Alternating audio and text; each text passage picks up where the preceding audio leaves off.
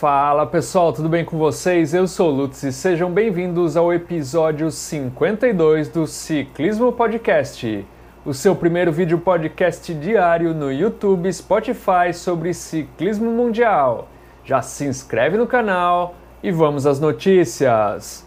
Hoje foram premiados os ciclistas eslovenos do ano, com ambos Primus Roglic da equipe Jumbo-Visma e Tadej Pogacar da equipe Team Emirates dividindo o prêmio de melhor ciclista do ano.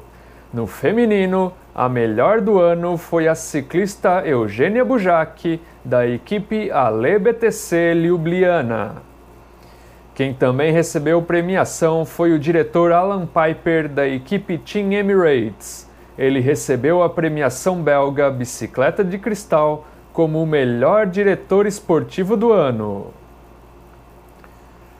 Já o diretor da Volta à Espanha, Javier Guilhem, confirmou os planos para a prova feminina Challenge por la Vuelta, que acontece em paralelo à prova masculina durante a última semana de provas. A prova feminina irá aumentar para cinco ou sete eventos e, de acordo com o diretor, pode duplicar em distância no médio a longo prazo.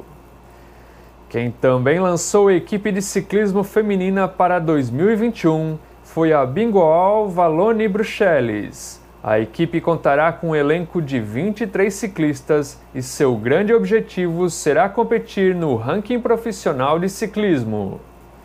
E para finalizar as notícias de hoje, o francês Julien Nelfares assinou contrato com a equipe EF Pro Cycling Julian é o terceiro atleta vindo da equipe Nipo Delco One Provence a se juntar à equipe EF Pro Cycling para a temporada 2021.